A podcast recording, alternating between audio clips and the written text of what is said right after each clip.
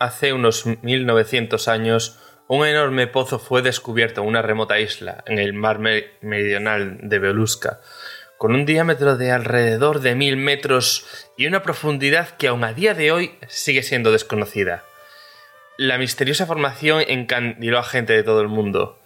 Valiosas y peligrosas criaturas primitivas y unas reliquias misteriosas que están más allá de la comprensión humana invitaron a los aventureros que buscaban riquezas y, con el tiempo, dio lugar a una ciudad gigante a su alrededor, conocida como la ciudad del Gran Pozo, Orth. A lo largo de todos estos años, innumerables personas con un gran espíritu aventurero de adentrarse en lo desconocido y, y comprobar todas las leyendas que quedan en torno a él se han visto atraídos a este pozo, a esta ciudad, para explorar y ver qué puede encontrar y labrarse un nombre en los anales de la historia. Todos estos aventureros se conoce como Cave Riders, que han empezado incluso a organizarse en gremios para desentrañar los secretos, los secretos que este pozo guarda. Este pozo es lo que conocemos como el abismo.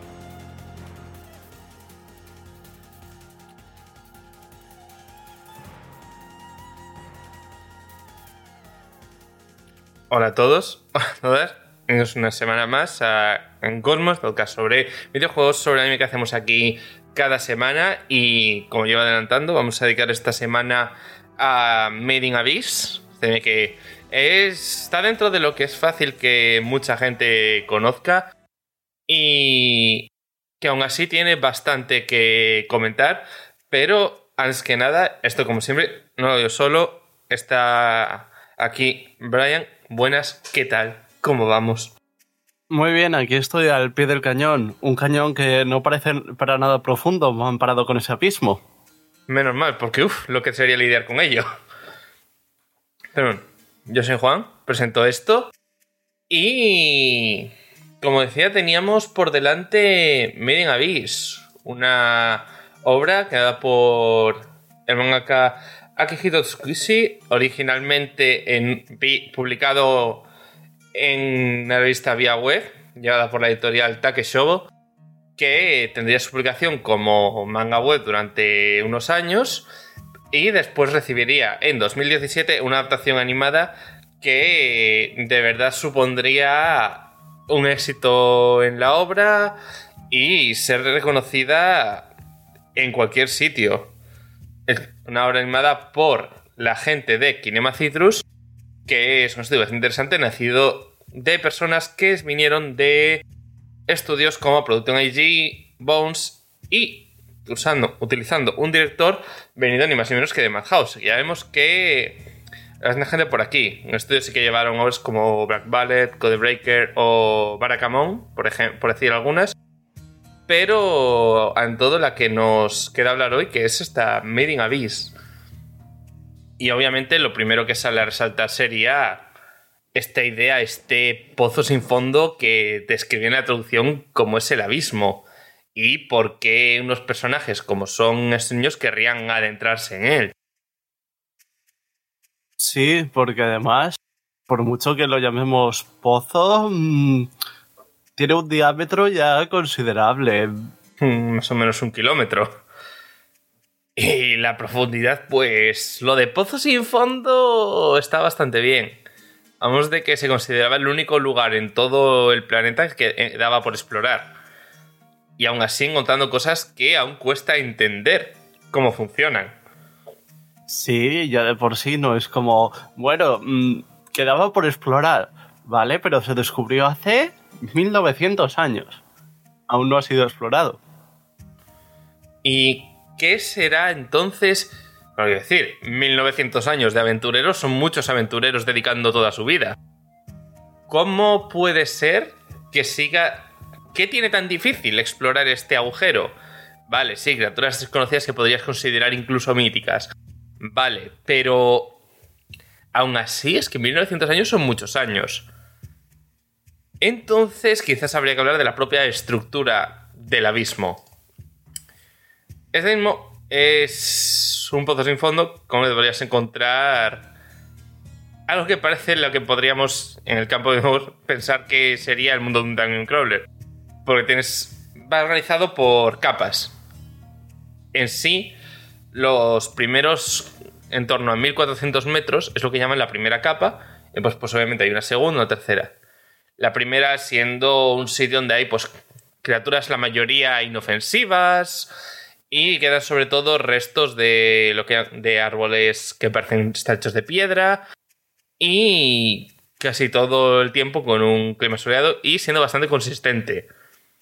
Después ya, según entramos a la segunda capa, el bosque de la tentación, que viene a ser ya la primera zona peligrosa.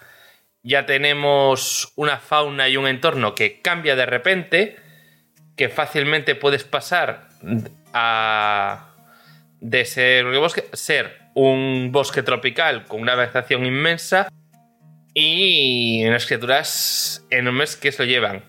Además de incluir un bosque invertido. Literalmente todo crece de arriba abajo en lugar de de abajo arriba.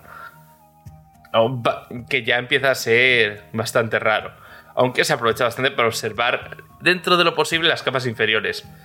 Porque lo primero que se nota es que en cuando entramos en la primera capa, ya no se ve la superficie, aunque mires arriba.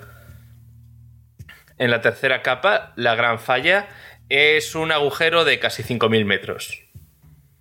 Que pues es bajar un acantilado, básicamente. Con pues muchos depredadores volando dentro de ese hueco. Y pues que posiblemente quieran comer algo. Aparte de que bajar esta altura, pues tiene que ser un gran desafío.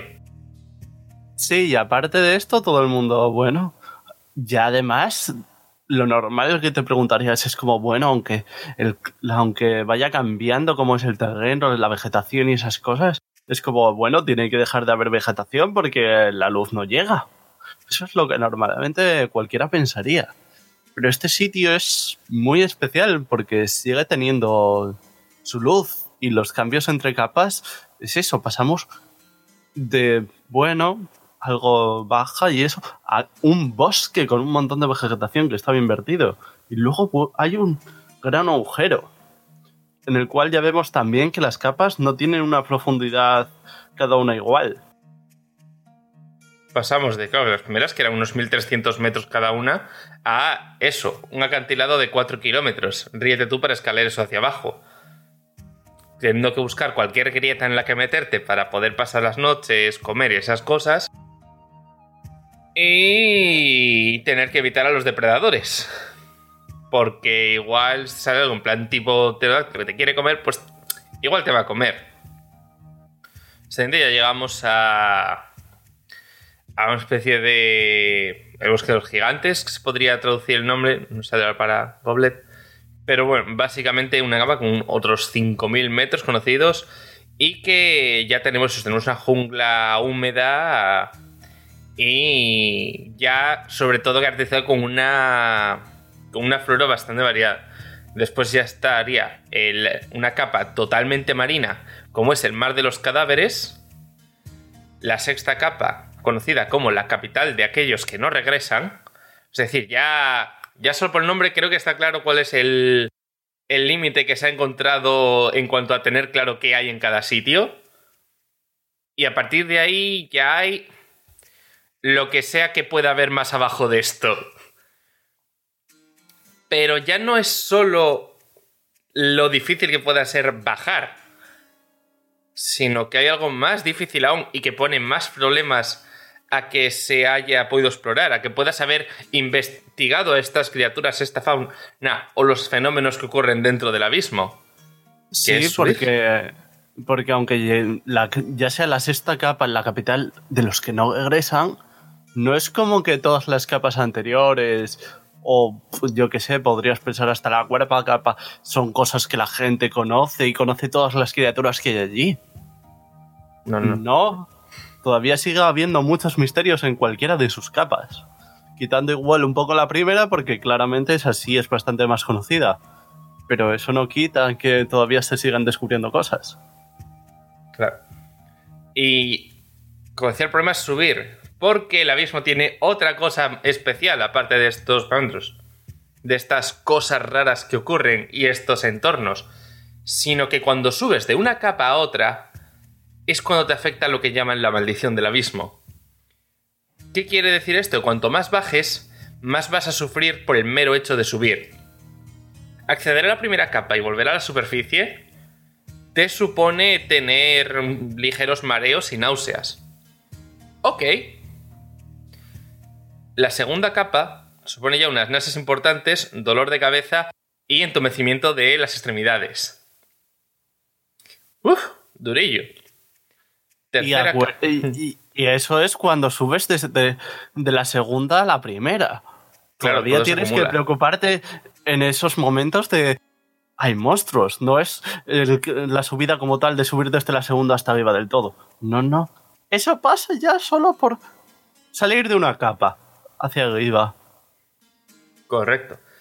Puede que has conseguido llegar a la gran falla, empiezas a bajar el acantilado y ves que no estás bien equipado para eso y dices, volver a la superficie y... Aquí necesito curas, necesito de todo.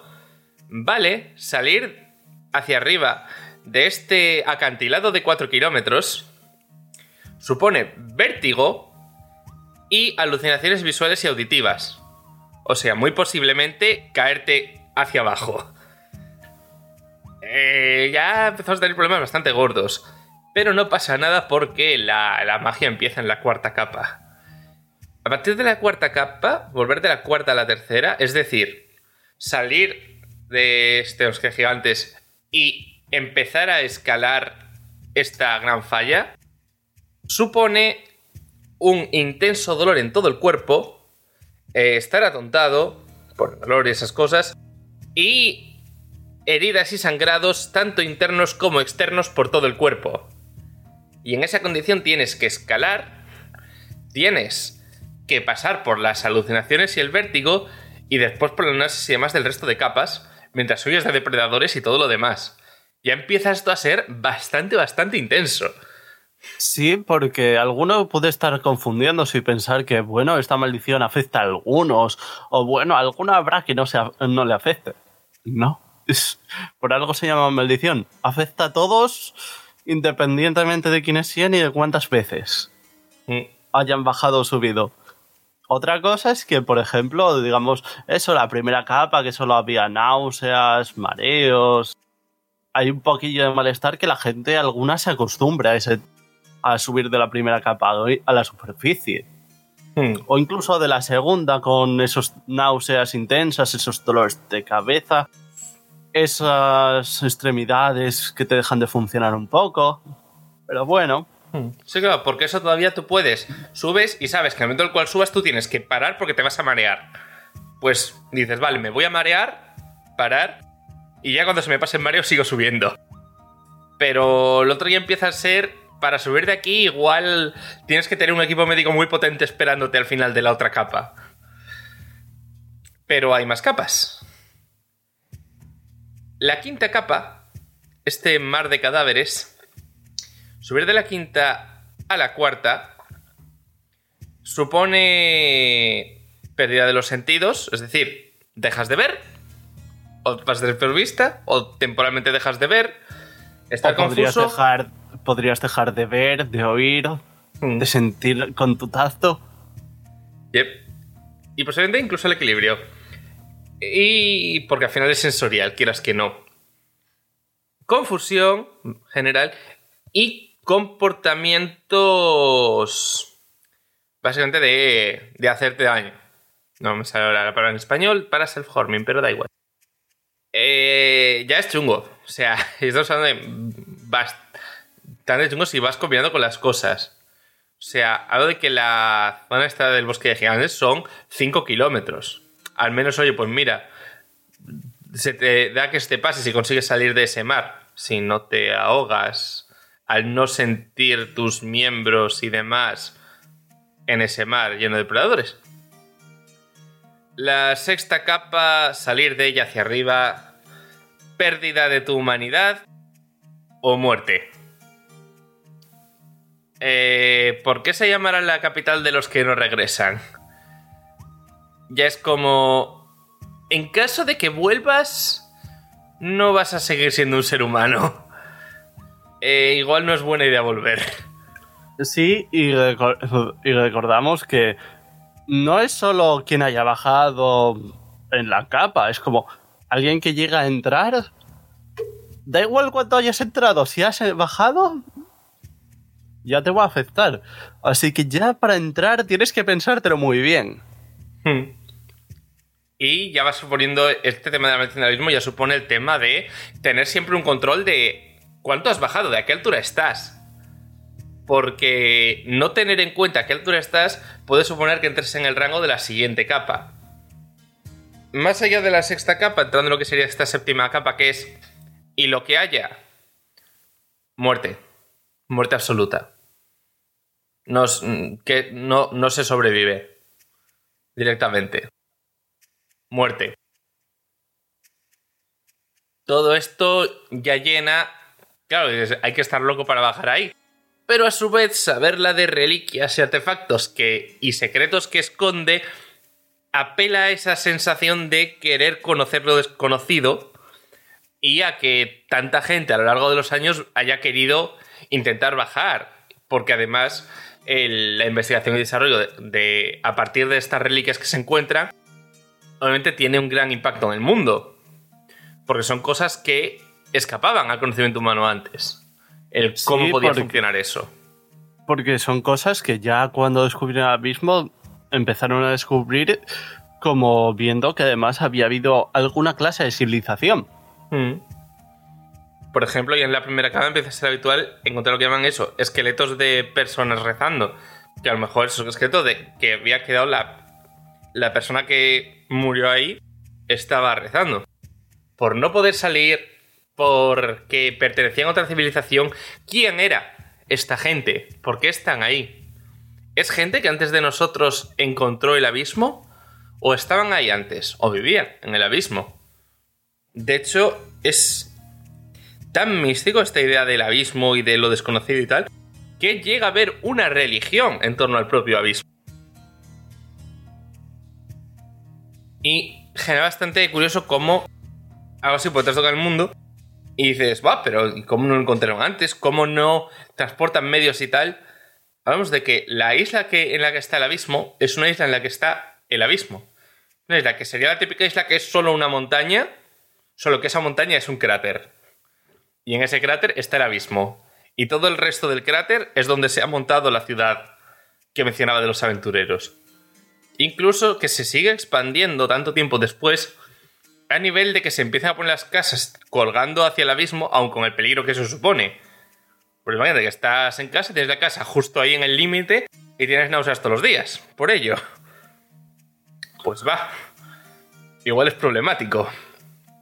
Y que prácticamente todas las formas de negocio que hay alrededor en esa ciudad tienen que ver con el, con el abismo, ya sea directamente o indirectamente. Hmm. Entonces, como ya contaba, la gente que se dedica a hacer incursiones en el abismo y explorarlo, obviamente está muy bien valorada, y son los que suelen en estos gremios, que a su vez tienen su clasificación, que lo hacen según el tipo de silbatos que lleven, eh, unos silbatos con unos sonidos específicos. ¿Por qué? Porque un silbato es un instrumento muy simple, que no vas a accionar sin querer, y que te sirve para llamar la atención y que un compañero pueda encontrarte, o un equipo de rescate o quien sea.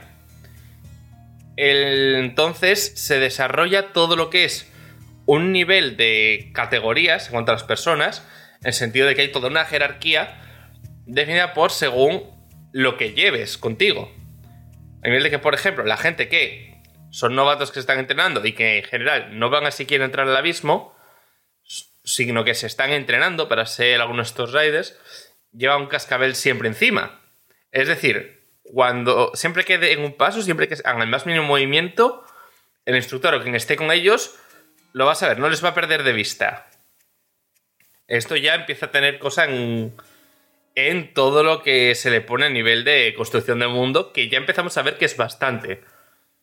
Por encima de estos novatos, una vez ya son aprendices como tal, que empiezan a entrar en plan a la primera capa, de adentrarse un poco, se les viene a entrar los primeros metros, sobre todo al principio, y después se va dejando pasar. lleva un silbato rojo, ya un sonido, pero que les significa como aprendices.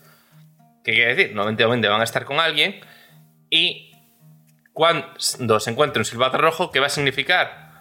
Era un aprendiz, porque también van a suponer un token de quién es el cadáver que te encuentras. O si Oh, te encuentras sí. un silbato, que falta alguien. Eso, si solo te encuentras una mochila y el silbato. O ni siquiera la mochila. Sí, al final es una de las cosas que también vale para identificar cada vez más o menos. Por encima de los rojos están los azules, que se les dan ya a gente experimentada y ya se les permite bajar a la segunda capa. Es decir, ya van a saber defenderse un poco con las criaturas que se encuentran, cómo ir, un poco cómo lidiar con lo que te puedas encontrar. Que es un poco donde ya se va a notar esa, esa experiencia, ese no ser un aprendiz, sino ser ya alguien que sabe en lo que se mueve. A no ser que ya te dejan ir a la segunda capa. Recordemos, segunda ca- capa ya es más náuseas importantes. Y ya es difícil llegar ahí. De hecho, sabe que el más joven tenía 15 años y es como increíblemente. Por encima están los lunares, que es los que llevan todos los profesores, es decir, gente a un nivel de conocimiento sobre la mismo y de cómo moverse y de capacidad para lidiar con lo que se encuentren, como para estar entrenando a los anteriores. Y son instructores que han tenido todo este conocimiento y se les permite bajar a la tercera e incluso cuarta capa porque ya está a un nivel totalmente distinto al de los azules. Estamos hablando de que... sí, Sí, porque mm, ya tienen un nivel en el cual podrían de enseñar a alguien. Al resto se considera que ni siquiera tienen el nivel para enseñar a alguien que ni siquiera tenga un silbato, que tenga un cascabel. Hmm. No llegaban a tener un nivel de conocimiento que puedan decir, oye, tú sabes moverte por aquí, conoces cómo funciona esto. Estoy seguro de que vas a poder enseñar a alguien de forma que no vaya y a los cinco minutos esté muerto. Hmm. Después, por encima están los grandes expertos, los silbatos negros. Son aquellos que no solo tienen un talento indómito, sino que tienen un conocimiento extremadamente amplio del abismo y que han dominado todas las técnicas necesarias para bajar, escalar, lidiar con todas estas criaturas, lidiar con ello. Se adentran hasta la cuarta o quinta capa en general. Es decir, todo lo que sea el rango de... ¿Puedes volver con vida? Está complicado, pero podrías volver con vida. Es el punto de hay retorno. Y suelen tener mucho tema con las heridas y demás, obviamente. Y suelen trabajar muchas veces ayudando a los únicos que están por encima. Los silbatos blancos. Los silbatos blancos son gente legendaria. Son Sí. gente increíble en estos temas. Hablamos de que es una persona, una persona con un silbato blanco, significa que todo lo que diga que concierne en lo más mínimo al abismo se considera verdad absoluta. Sí, y además está la cosa de que los silbatos blancos no son. no tienen solo un silbato blanco, sin más, todos parecidos. A diferencia de todos los demás, cada son tan legendarios que su silbato es diferente uno de cada. Es como el silbato blanco de. ¿Quién? A nivel de que solo podría hacerlo sonar la persona para la cual fue fabricado. De forma que es imposible suplantar a un silbato blanco. Aunque la comunicación, como decimos, de que no se regresa de ciertos puntos del abismo, la comunicación muchas veces se hace mandando globos de aire caliente que suban. Y, o eso, enviando a gente que está en otra capa para que le envíen el mensaje hacia arriba. Hablamos de que si llega la voz de un silbato blanco, lo que digan va a misa, porque es la gente que de verdad es capaz de entender y lidiar con aquello que haya a partir de la quinta y sexta capa. Obviamente, por ello, nadie se atreve a contradecirlos o decirles no podéis ir más allá de aquí. Y son los únicos que también que se ha visto que han sido capaces de sobrevivir a pasar de la sexta capa y volver. Algo que, como decimos, está en general más allá de las capacidades que tendría habitualmente un ser humano.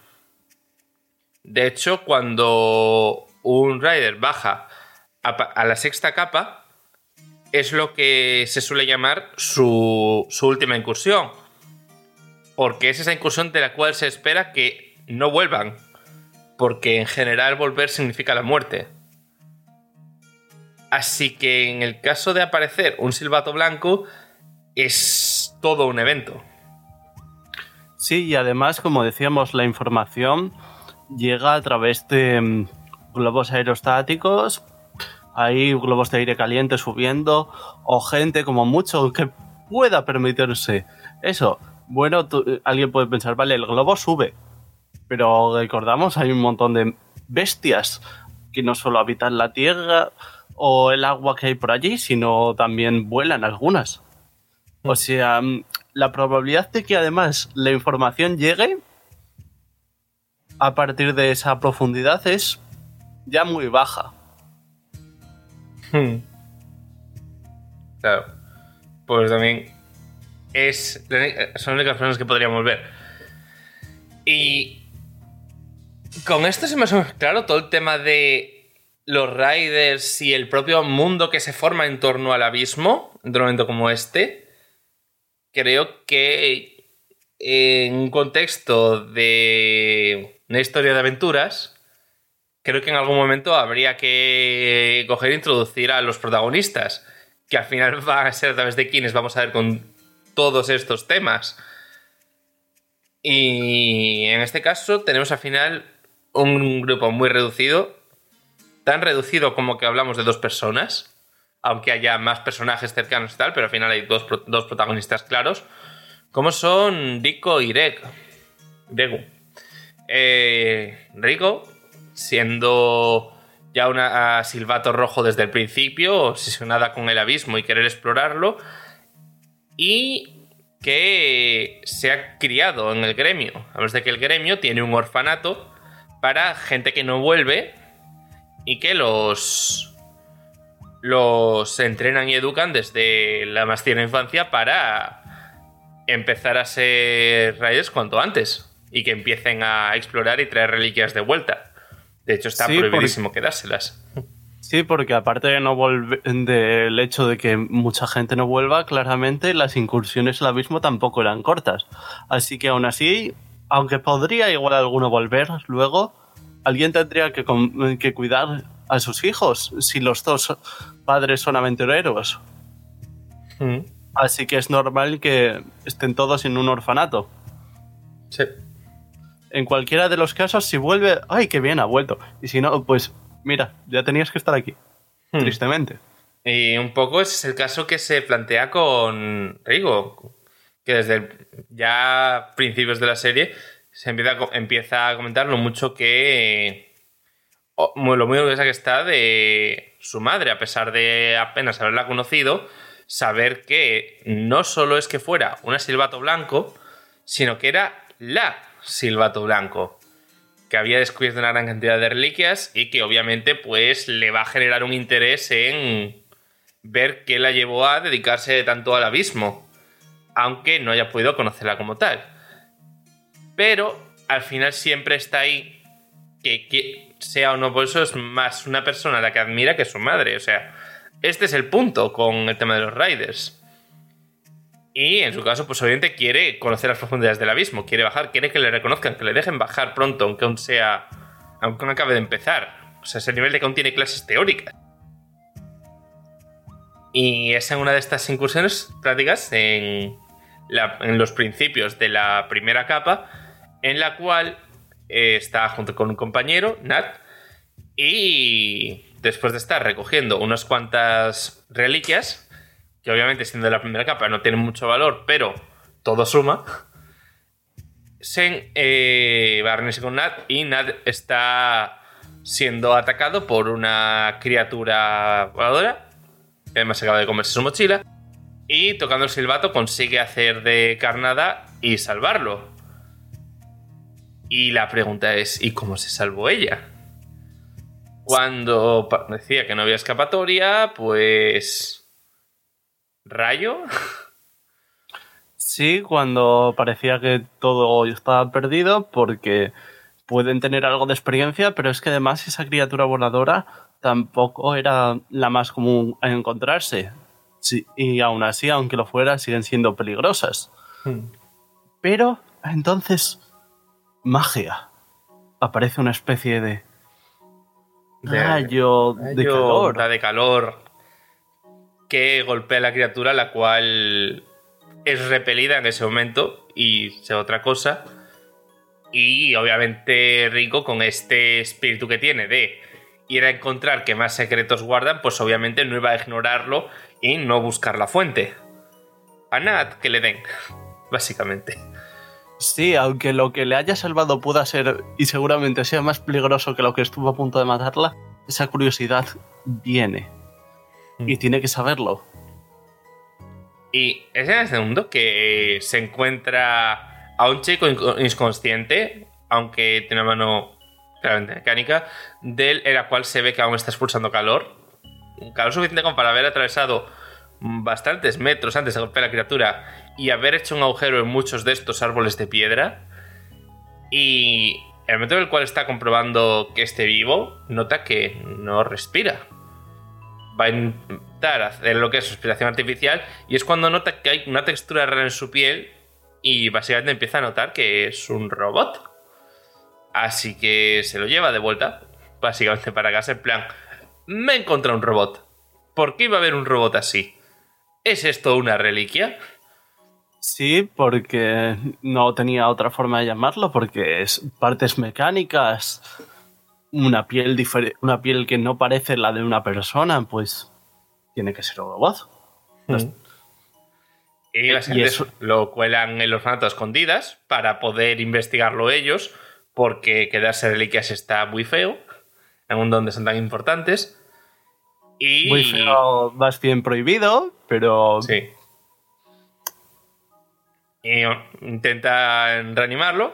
Consiguen, después de experimentar con él sus capacidades que, que, que posibilidades tiene, es ya cuando con electricidad, un segundo importante, consiguen reactivarlo.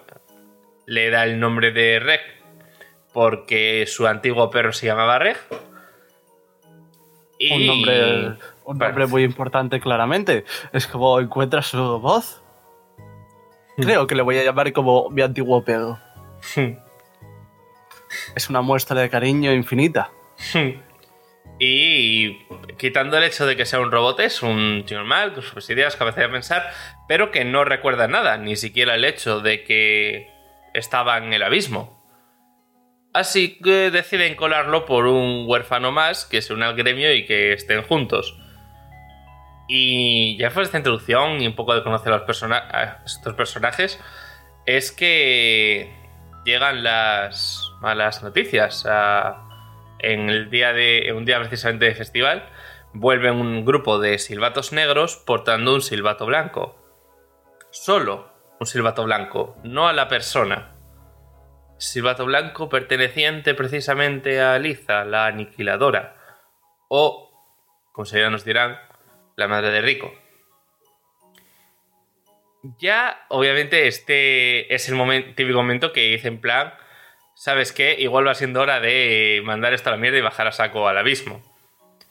Se nos empieza a revelar un poco más de información y había también un papel contexto, una especie de carta que cabría pensar que iba dirigida a Rico, su hija. Eh, en cuanto tiene acceso a ese texto, es el momento de tomar la decisión. Pues esa carta solo tenía una única frase. Espero en el fondo del abismo. O sea, es como diciendo... Estoy en el fondo del abismo. ¿Vas a venir o qué? Sí, porque solo había llegado el silbato. No sí, lo cual nunca eh, siempre dejará saber. Pero la persona estará viva y mandó el, abismo, el silbato para identificar que la información venía de ella, porque es la única forma de decir, eh, soy yo, no alguien ha escrito mi nombre. Claro, solo encontraron el silbato y una serie de objetos. pero no encontraron un cadáver. Obviamente la conclusión, entre comillas, obvia es que ha muerto. Porque obviamente Silvato tiene un valor inmenso. Pero si hubiese llegado a un punto de no retorno y de verdad que se mandara un mensaje hacia arriba, sería forma de que se identificase de quién viene y a quién puede ir dicho mensaje. Sí, porque también podría haber sido justo eso. Una forma de decir, quiero mandar información, pero es que no soy capaz de regresar. O no Pero quiero. es que. O no quiere. Pero en cualquier caso, si por algún motivo igual alguien tan legendario como un silbato blanco no es capaz de regresar, nadie va a ir a buscarla. Hmm. Así que un mensaje como ese de esperaré en el fondo del abismo, claramente está.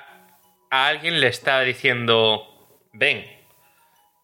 Y obviamente es un mensaje que Eriko no puede ignorar, en el momento en el cual lee y decide que ya está bastante bien de instrucción, que va a bajar y va a llegar a las profundidades. Reg decide acompañarla y en esta dictadura precisamente para también saber más sobre sí mismo. ¿Por qué llegó del abismo? ¿Por qué estaba él ahí? ¿Qué es él? Onda que para él, él, él mismo descubrió de repente que su brazo podía extenderse y tenía un cable que podía usar, por ejemplo, para colgarse de sitios. Así que para él es el autodescubrimiento y para Rico es por fin ese deseo de conocer lo desconocido y la posibilidad de entender a su madre y a su padre, el cual también era un rider. Sí, porque Greg, por conocer, ni siquiera conocía la ciudad o la propia existencia del abismo. Ya dejando a un lado lo de no tengo recuerdos de mi persona, es- podrías decir, tiene amnesia. Pero la amnesia es como una existencia tan importante como de dónde vengo o no reconocer nada, ni el abismo, ni su existencia, Hmm. ni su propio cuerpo como es, del todo. Hmm. Y es con esto que nuestros protagonistas ponen rumbo a lo que pueda encontrar en el final del abismo, sin antes despedirse de los amigos que tenían en el orfanato, en el gremio, quitando, por motivos obvios, a los instructores, porque si le dices al instructor, oye, que me voy a escapar por la noche para ir al fondo del abismo, cosa que tengo prohibidísimo pasar de la primera capa y ni siquiera entrar en la primera capa sin supervisión, pues igual es un problema. Sí, porque cualquiera podría pensar, pero bueno, siguen siendo novatos. El momento en el que eh, algún profesional se entere, podría ir a buscarlos. Mm, Porque no pueden avanzar muy rápido, obviamente. Eh, y entonces aquí llegaríamos a la conclusión de ¿y por qué no fueron a por ellos? Porque bueno, hablamos de que un instructor ya podía bajar igual hasta la tercera capa. Como y no, no son pocos metros. Ya. Mm, ¿Quién sabe?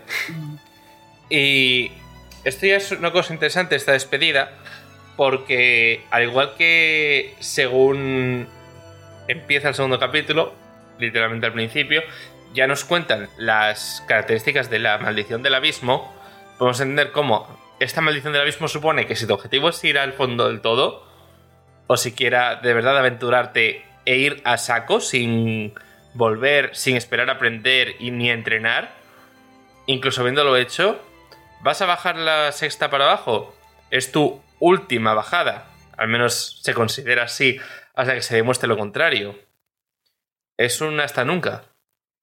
O sea, quizás Reg, porque es un robot, pero Rico sabe que no va a volver. Se sabe que es prácticamente imposible que vuelva. Y esto, además de como llevamos tiempo oyendo lo terrorífico que puede ser el abismo y entendiendo por qué bajar es un suicidio, esta despedida, a pesar de que apenas conoces de la relación entre estos personajes, ya se motiva porque te da- dedican un par de capítulos a que entiendas la relación entre ellos y que la despedida no es un volveremos a vernos, no te preocupes. Es un no nos vamos a volver a ver. O sea, en el momento en el cual baje, a efectos prácticos he muerto. Y eso le da mucha fuerza. Y a su vez, ya al que está viendo, leyendo la obra, le dice otra cosa. El hecho de que vayan a bajar a saco, tal cual funciona el abismo, y que lo sepan, es un. No hay intención de volver. No puede seguir las reglas habituales del viaje del héroe que sigue cualquier obra de aventuras con ese foco normalmente en la mejora y en el autodescubrimiento. Porque no va a tener iguales en los que compararse, no va a tener esa capacidad de poner en práctica esa mejora, no va a volver y que el resto se beneficien de su regreso, o al menos toda lógica dice que no va a ocurrir. Obviamente, pues, porque... sabemos que como es una serie y tal, y sobre todo pues posiblemente en algún momento puedan volver, porque sabemos que podría poder, pero en teoría todo lo que se sabe dice que no. Sí, es eso. Ya de por sí ya podrías pensar de igual no llegan al final. Pero aquí ya, aparte de si llegan o no a completar su objetivo, ya supones que aún así es muy es prácticamente imposible que lleguen a volver. Y ya lo saben. Hmm. Ya, ya saben de inicio que va a ser muy complicado, no saben hasta dónde van a poder llegar, pero que volver es algo que, bueno, en, algo un momento cuando hayamos bajado, eh, si bajamos lo suficiente y hay que preocuparse de ello, ya nos preocuparemos siquiera si es posible. Pero eso ya ni lo tenemos pensado considerar. Claro, hablamos de que ni siquiera la persona legendaria entre las personas legendarias de la historia ha vuelto del punto hasta el cual quieren ir. O sea, están partiendo de que no se puede volver de que de verdad es un viaje solo de ida. Normalmente todo esto, todo el típico viaje del héroe, es un viaje que es un viaje de ida y vuelta. En algún momento vas a volver. Obviamente la esperanza es que no pasa nada, vamos a volver y todo es súper positivo. Pero no hay vuelta atrás. No, no se vuelve del abismo. Lo cual también refuerza ese nombre de abismo no hay vuelta. Muchas veces en el viaje de un héroe, por lo menos conocemos su destino final, dónde está la meta exactamente. Hmm. Aquí sabemos hacia dónde está. Pero. Hmm. A ver, en este caso lo sabemos en el sentido de que sabemos esa meta abstracta habitual, realmente sabemos que es el fondo del abismo. ¿Cuánto hay hasta ese fondo? Nadie lo sabe. Pero el objetivo sí que lo sabemos. Sabemos el objetivo, pero no pero ese objetivo es tan abstracto que no sabemos cuánto ha progresado alguien hmm. realmente bajando. Sí. Porque solo se sabe que el abismo mide más de 20.000 metros. Hmm. ¿Cuántos más? Pues podrían ser 21.000, podrían ser 100.000. Hmm. ¿Quién lo sabe? Claro, podemos, podemos hablar de que a efectos de proporción, la capital de aquellos que no regresan podría estar situada en el primer 10%. Perfectamente. Y sería devastador. Y todas estas cosas que ya hablamos de carga pesada, de cosas tensas y que suponen van a ser muchos problemas, ya indica que va a haber un ruido de cosas complicadas. Pero todavía dices, va, tienes estos protagonistas así, además son niños, todo va a estar bien, vamos a ver cómo se superan a sí mismos y son capaces de juntos conseguir ir superando todos los desafíos que el destino tiene para ellos. O descubrir cómo el mundo es cruel y parece que todo en el universo está conspirando para matarles de una forma muy, muy dolorosa y horrible, de forma que lo estás viendo y, casi te duela verlo. Sí, porque que tengan 12 años o, una, o edades así, tan, tan, tan jóvenes no significa que el mundo vaya a ser más bonito. Hmm. Solo significa que ellos tienen poca experiencia en el mundo. Claro, y que estamos acostumbrados a que las aventuras, y, sobre todo cuando vemos un mundo tan bonito y tan variado que explorar, en el cual encontrar lo desconocido, estamos acostumbrados a que es, ¡guau! ¿Qué habrá aquí? ¡Aventuras! ¡Qué guay! ¡Cómo mola irse de aventuras! Y es con este mismo estilo visual, son y demás, que empieza y que utiliza, incluso en las partes eh, del abismo menos horribles, que a veces es difícil olvidarse de que la serie es muy, muy, muy oscura.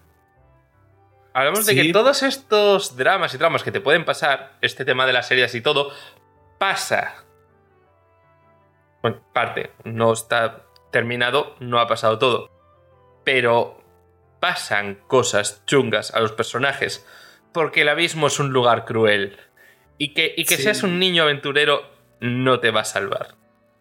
Y hablamos de que aún así la serie empieza impresionándote con un arte muy bonito, así, muy. en el cual tú no. Tú te olvidas muchas veces de pensar de que algo malo pueda pasar, no solo porque sean niños, sino por. Ay, mira qué paisaje más bonito. Ay, hay algún monstruo, pero bueno, sigue siendo bonito todo. Hasta que deja de serlo. Hasta que el monstruo intenta comerse a alguien. Y ves. O cualquier las- otra y- cosa. O el típico monstruo gigante. Uf, jo, vaya que dura. Qué pena no poder estudiarla de verdad. Bueno, hemos conseguido ocultarnos de ella. Ah, por cierto, ¿sabías que funcionan en manadas de muchos? ¡Hola! Es eso, no es. ¡Wow! ¡Qué guay! Vamos a explorar lo desconocido. Sino. mm, venga, vamos a explorar lo desconocido. Y mientras tanto, lo desconocido riéndose en tu cara de cómo te va a maltratar. Es. mm, tiene. Hay partes que son duras. O sea, que lo ves y es como. Uf, es, es- es duro. Es duro, es duro. O sea, hay ratos que es duro. No es. No es para nada la típica aventura en el sentido de. Vamos a ver qué nos encontramos. Sí, se opone mucho tanto a su estilo visual, que es muy precioso, como a su banda sonora, que también es bastante bonita, es bastante bonita y hace una cosa además que a mí me encanta en el opening y en el ending, que es que los propios mm, artistas de doblaje que dan voz a los personajes principales también interpretan la canción de inicio. Hmm. Sí, pero también es otra dualidad.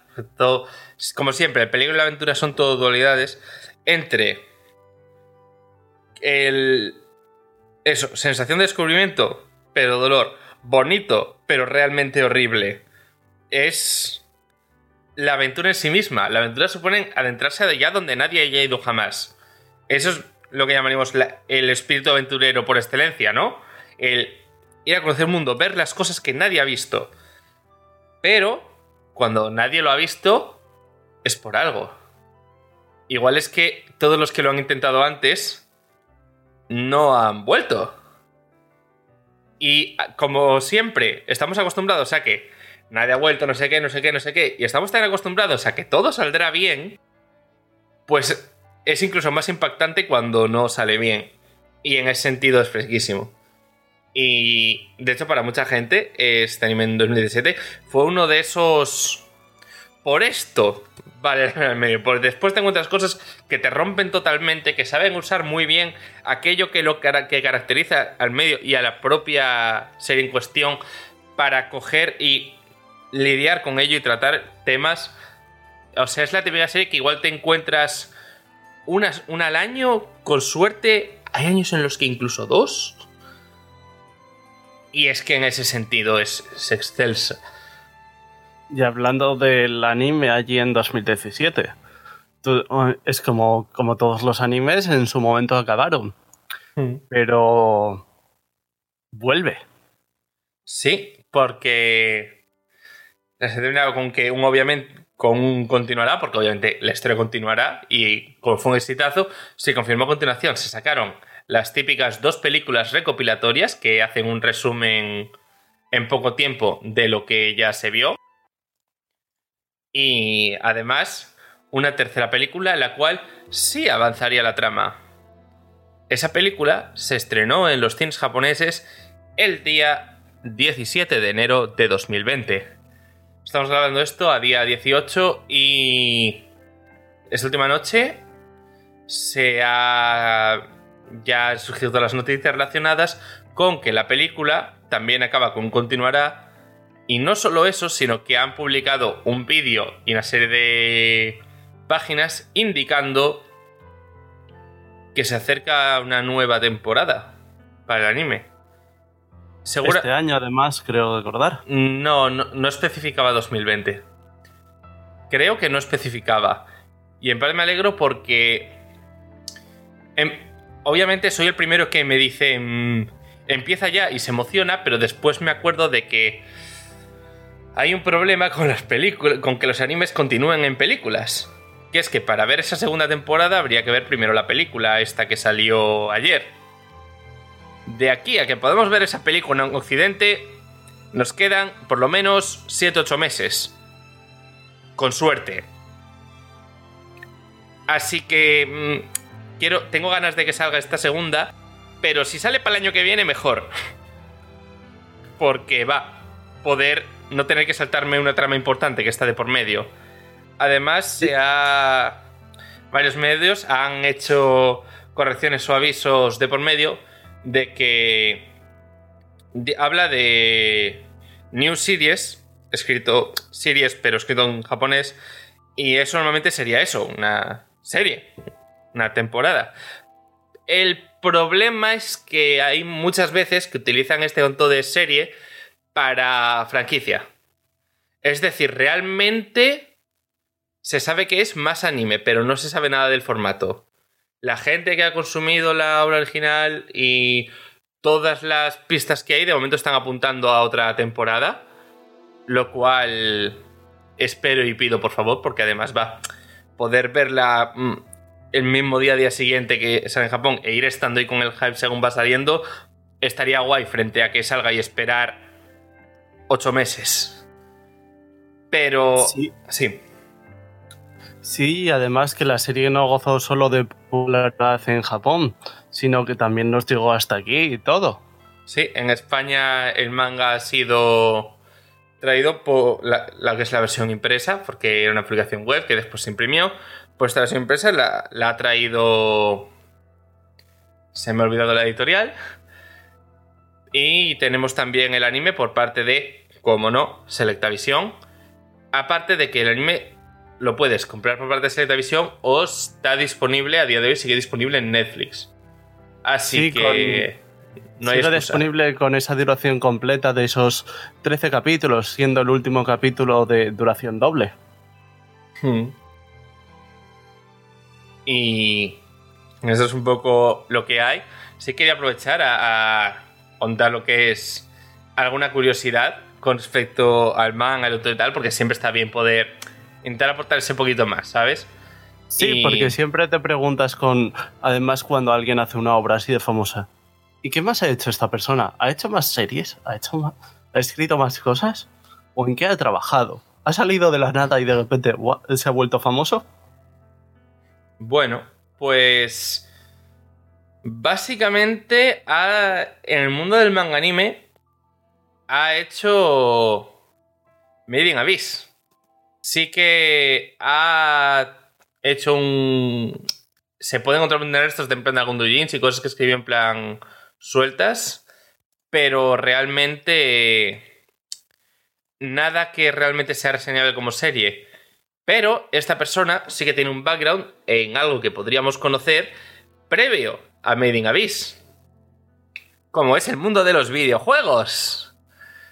Y es que esta persona, antes de hacer Made in Abyss, estuvo trabajando 10 años en Konami. Pues eso, como ilustrador, como diseñador de personajes eh, en varios juegos. Concretamente, así el primero que hemos localizado buscando alguno ha sido Elevits de Adventures of Kai and Zero. No. Sincero, también. No estoy seguro de si también en su precuela, la cual salió antes, realmente salió primero Elevits en, en Wii y después este en Nintendo DS. Y si se ven lo que viene a ser, por ejemplo, los diseños que hizo para este juego, se ve que ya tenía más o menos este. Este estilo visual ya se daba un aire a, a lo que después dejó volar en su propia obra con Made in Abyss. Sí, el estilo de los personajes se nota ya que alguno puede recordarte incluso a alguno de los personajes de Medina Abyss. Hmm. Ya hablamos de, Que el juego de DS igual fueron ya 10 años antes casi del anime y eh, unos cuantos antes todavía de empezar la publicación de Medinavis en web. Hmm. Y después, bueno, hay noticias por aquí sobre cosas, en plan que hay una entrevista que tengo por aquí apuntadas, como eso, el hecho del trabajo Konami, el hecho de que una de sus grandes inspiraciones ever ha sido Silver Spoon, de Hiromu Arakawa, alguien que claramente nadie conoce. Y bastantes cosas curiosas, como por ejemplo que él esperaba que como ten- el, manga tenía tantas partes duras o oscuras y tal, esperaba que el anime fuese en plan una cosilla de 5 minutos para tener por ahí y poner cosas bonitas, más allá que adaptarlo todo. Para su sorpresa, todo, aunque duela verlo. Que de Sí, hecho, Hmm. Esperaba que lo dejaran en esa parte en la cual, mira, las cosas no son tan bonitas, pero todavía todo parece bastante bonito. Además, hablamos de que para cuando se empezó a hablar del anime, de hacer una adaptación al anime, en torno a abril de 2015, estaba trabajando en lo que sería el cuarto tomo. O sea, no, no había hecho tanto realmente del original. Pero sí que estuvo sorprendido sobre todo además de cómo adaptaron su estilo y todas estas cosas.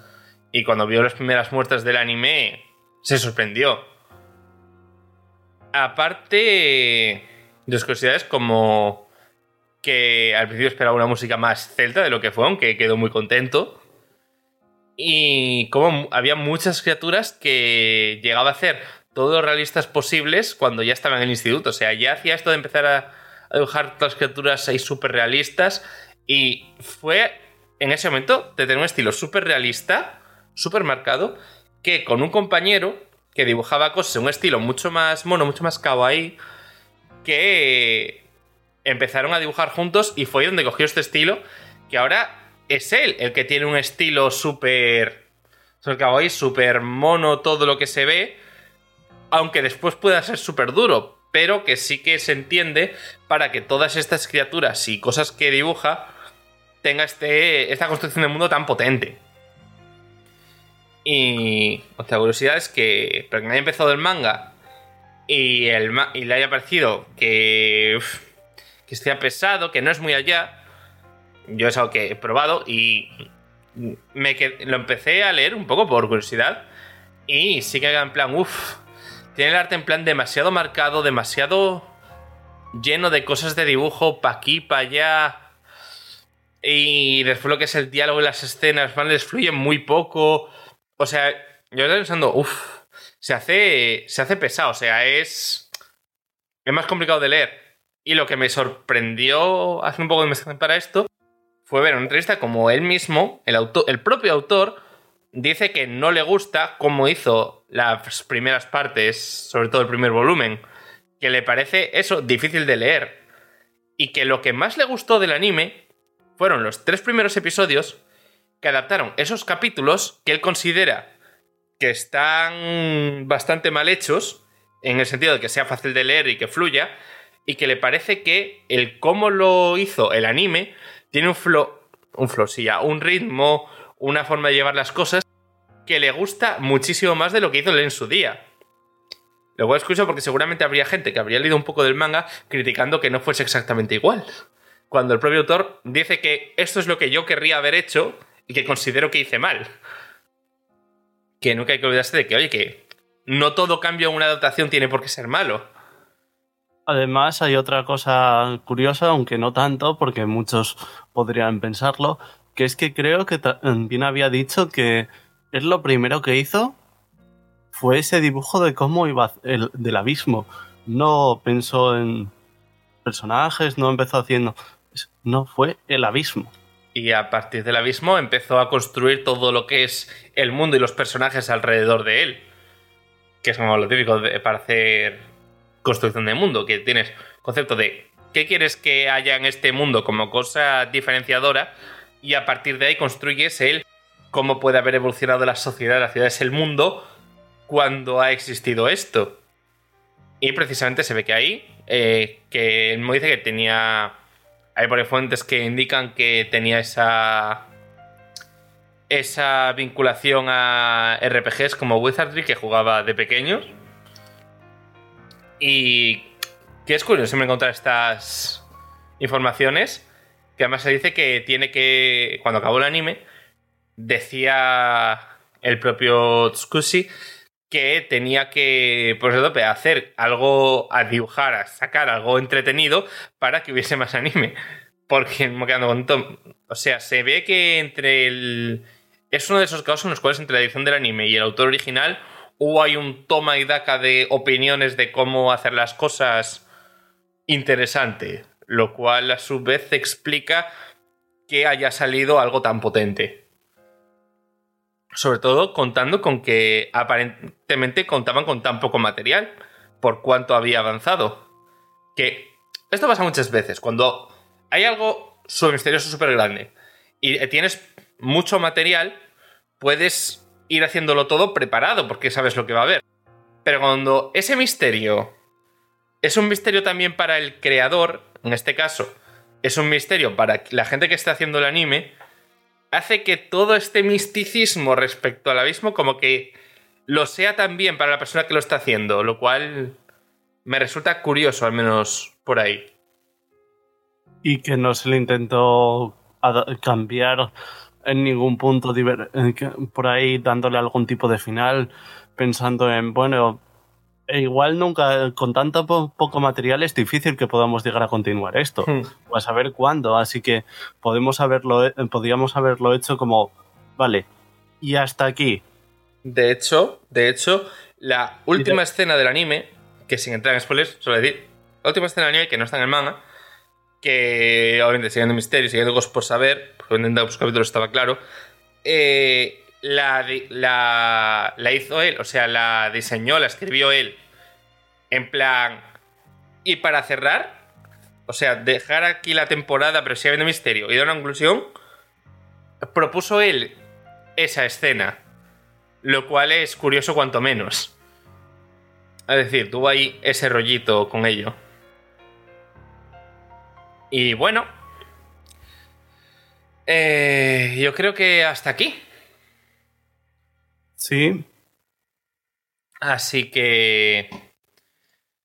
Sí, como ya decía, está disponible. El manga disponible en España. No tengo ahora apuntado. Se me fue el dato de quién lo edita, pero bueno. Si pedís, si buscáis manga de Made in Abyss, os lo encontraréis. Y el caso del anime es Selecta Visión y Netflix. Así que con todo esto no nos queda sino cerrar este programa de esta semana comentando como siempre que nos dejéis comentarios lo que os llame la atención, que os ha parecido si lo habéis visto, que os ha parecido el programa como tal, el, eso que estamos intentando incluir más detalle de autor, de comentar cosillas más allá de la propia recomendación per se, o simplemente cualquier cosa que dejéis en la caja de comentarios de iVoox, la comentaremos en, en el programa siguiente a ese, a este, es decir, el siguiente programa de anime. Que está, esto sale a día 22, la semana que viene. El programa vuelve a ser de anime porque toca sin lo de esto de Sony. Cualquier otra cosa, tenemos las redes sociales, correo electrónico, para lo que sea. Eh, las podéis encontrar en la descripción de este audio. Y con todo esto dicho, hasta la semana que viene.